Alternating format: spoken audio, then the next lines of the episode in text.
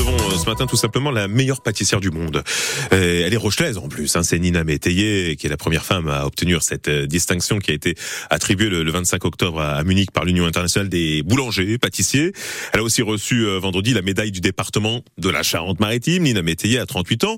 Elle est née à La Rochelle où elle a obtenu son CAP de, boulangerie avant d'aller se, former à la pâtisserie à, Paris dans la célèbre école Ferrandi.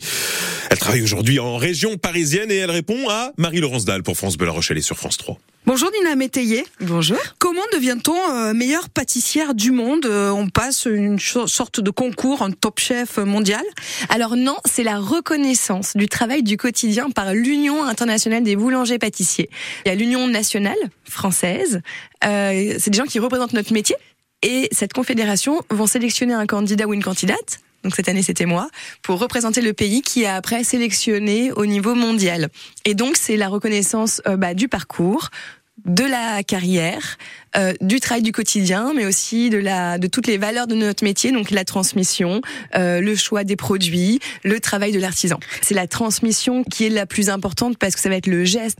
À quel moment on va mélanger la crème, à quel moment c'est cuit? C'est des détails qu'on peut pas apprendre dans les livres. C'est la répétition du geste où ça va être le fait de le faire et le fait d'affiner le geste pour aller dans les moindres détails qui va compter. Est-ce que c'est un investissement financier aussi? Euh, C'est-à-dire que c'est quelque chose que vous aviez programmé, vous avez travaillé pour? Effectivement, bah oui, c'est forcément un investissement euh, financier parce qu'on doit faire des achats. C'est euh, la pâtisserie, ça demande euh, du matériel, ça demande aussi des gens qui travaillent au quotidien.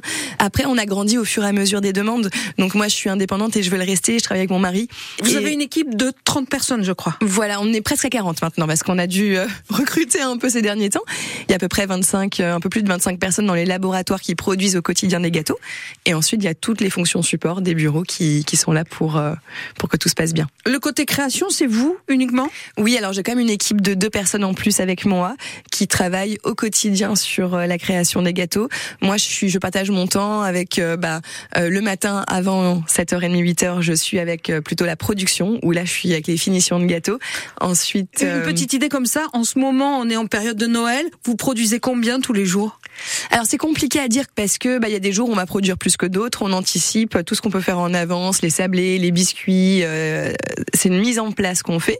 Après on, produit environ euh, 1000 1500 pièces par jour, mais il y a aussi des cookies, euh, des, biscuits, mais il y a aussi bien des gros gâteaux, donc c'est pas toujours évident à, chiffrer et le week-end est beaucoup plus gros que la semaine. Il est 7h52 sur France Bleu et France 3. Notre invité ce matin, c'est la meilleure pâtissière du monde, Rochelaise.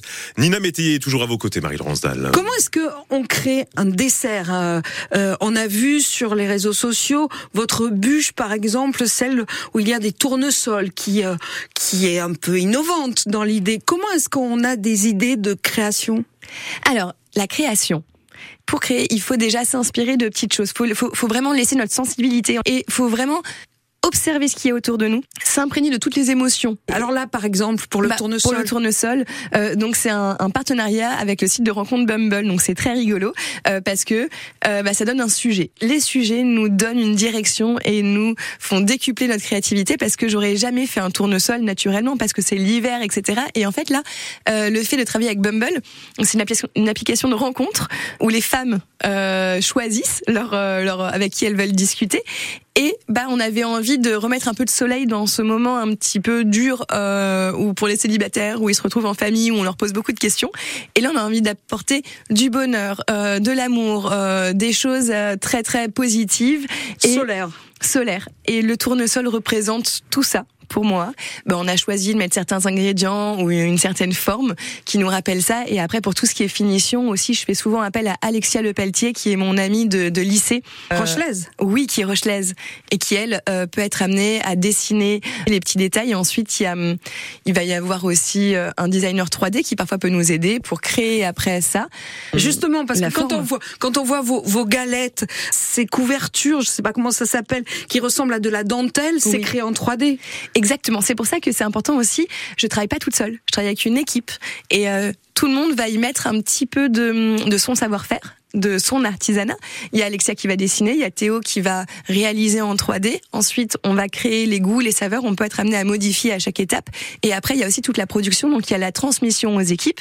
Il y a le travail du quotidien qui va qui va faire en sorte que beaucoup de gens vont pouvoir manger cette bûche et qu'elle sera toujours aussi bonne sur toutes les tables de Noël. Qu'est-ce que vous nous conseillez pour Noël, pour faire une bûche? Comment est-ce qu'on peut faire une bûche qui fasse plaisir sans être une grande pâtissière comme vous? Alors c'est très simple. Il faut surtout pas en faire trop.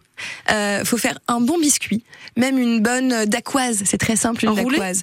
Voilà, on fait une dacquoise, on met un petit peu euh, un crémeux chocolat ou alors une chantilly ou alors une ganache montée, quelque chose de très simple. Et puis après, on peut s'amuser à la rouler, à mettre des fruits dedans si on veut. On peut la décorer comme on a envie avec des petits sablés.